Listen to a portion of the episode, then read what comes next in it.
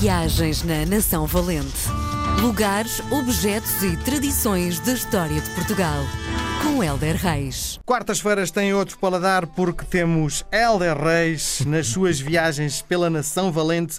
Um livro que virou programa de rádio e isso me deixa muito feliz por estar integrado neste projeto. Helder, bem-vindo à RDP Internacional. Obrigado, e a mim também. Não imaginas, eu quando acabei de escrever o livro e começámos a promoção, longe de imaginar que, que poderia dar um, um, programa de rádio, portanto não me canso de agradecer. Já agora deixa-me dizer como é que surgiu. Eu eh, estava numa loja de livros, de livros e de discos, aquela que começa F e acaba em A, e uh, vi o teu livro, folhei e disse: Isto dava um grande programa, não é? E entre nós não nos conhecíamos, entre uh, conhecer e chegarmos a um acordo, pá, foi rapidíssimo e ainda bem que assim é. Olhando Muito para obrigado. o teu livro, deixa-se espaço para que as pessoas escrevam também uh, algo uh, do género, uh, depois desta viagem que fizemos juntos, está na altura de tu fazeres a tua também e deixares isso registado. Um, isto é uma ideia muito boa, não é? Quando construí o livro, eu quis que este livro fosse daqueles que tu pões no carro quando vais fazer uma semana de férias no nosso país, e cada vez mais estamos a fazer, e acabasse por, olha, vou ao Alentejo, vou ver o que é que está aqui sobre o Alentejo. Como no final do livro, normalmente, eu faço, tenho uma caixa de informação Sim. sobre um monumento, se está aberto, se não está, onde é que podes ver, ouvir, etc. Um, isto geralmente está no Google, não é? E, uhum. vais googlar um bocado e encontras. Mas para te desligares das redes e dos telefones, uh, este foi o primeiro desafio. Uh, não é contra o digital, é ser uma alternativa ao digital. É Sim. É possível ir a um sítio e, e, conhecer algumas coisas sem estar sempre agarrado ao telefone. Ligam-te muitas vezes a dizer: Oh, Helder estou, estou aqui, não, estou ligam. neste sítio, olha, pá, o que é que achas que devo haver? ligam, ligam bastante. Tenho é um defeito que é, eh, por exemplo, se ligam para restaurantes, é pá, não, não façam isso, porque eu baralho-me todo a nível uhum. de, de, restaurante e, e, e ligam-me muitas vezes, olha, estou aqui, que, que, onde é que achas que eu posso comer, que tu estiveste? Epá, eu, eu, já comi em todo sítio no nosso país. Uh, é pouco provável que eu não tenha experimentado. Uh, todos. É, eu acho todos, que sim. já estive eu acho lado. que sim. sim. Uh, pá, é difícil lembrar-me bastante de, dessas coisas. Mas depois, o que é que eu faço? Vou às minhas notas, vou e, e, acabo por descobrir e dou a resposta mais tarde, mas ligam-me mesmo muito. E também para ver o que é que eu estou, estou aqui, o que é que eu acho, o que é que tu me recomendas daquilo que tu, que tu conheces uhum. e por aqui passaste. Então, tudo, vale tudo menos comida. não é? Sim, mas comida com o tempo também chego lá. Sim, sim. E quem sabe, um bom projeto para o próximo livro. Gostava muito e está aí, está a ser falado com uma, uma, uma pessoa que eu adoro e cozinha lindamente. Está uhum. a ser falado um livro. Quem sabe vai... se isso também não vira programa da rádio, não é? Às tantas, sim. misturar, porque já viste que é misturar a mesa com histórias. Vai ser um livro giro. Muito bem. Hoje, o que é que nos trazes? Hoje vamos todos cantar.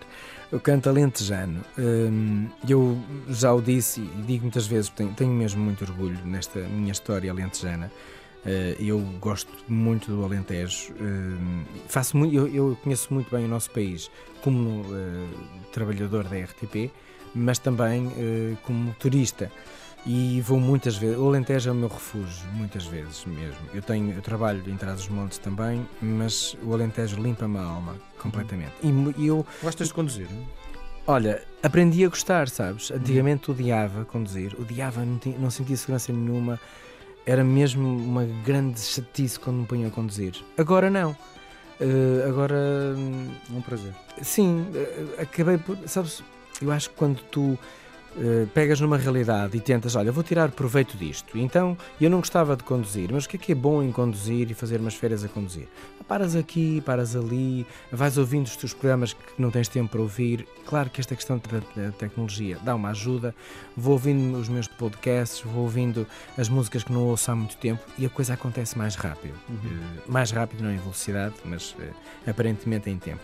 E o, meu, o meu bisavô, Uh, trabalhava, uh, fazia, fazia uh, os pipos e trabalhava no Alentejo. Os pipos? Sim, os pipos era, era tanoeiro, portanto, tudo aquilo que tu imaginas de vinho, aquele homem fazia. Okay. Um, e o Alentejo sempre foi fértil no seu excelente vinho, e o meu bisavô tinha essa arte nobre que depois, entretanto, caiu em desuso e agora está outra vez a ser recuperado pelas grandes empresas de vinhos. Tem um tanoeiro a fazer os seus pipos com madeiras velhas, tudo isso vai, vai contribuir para, o, para um bom vinho. Bom, o meu bisavô trabalhava uh, pelo país inteiro e, uh, e, teve uma temporada uh, no Alentejo, em Estremoz, estando a minha bisavó grávida. E o meu avô nasceu no Alentejo. E depois passaram lá um, um, um bom tempo. Ou seja, não são pessoas de lá, mas são pessoas cuja vida passou por lá. E eu não sei de que forma isto a mim tocou-me imenso.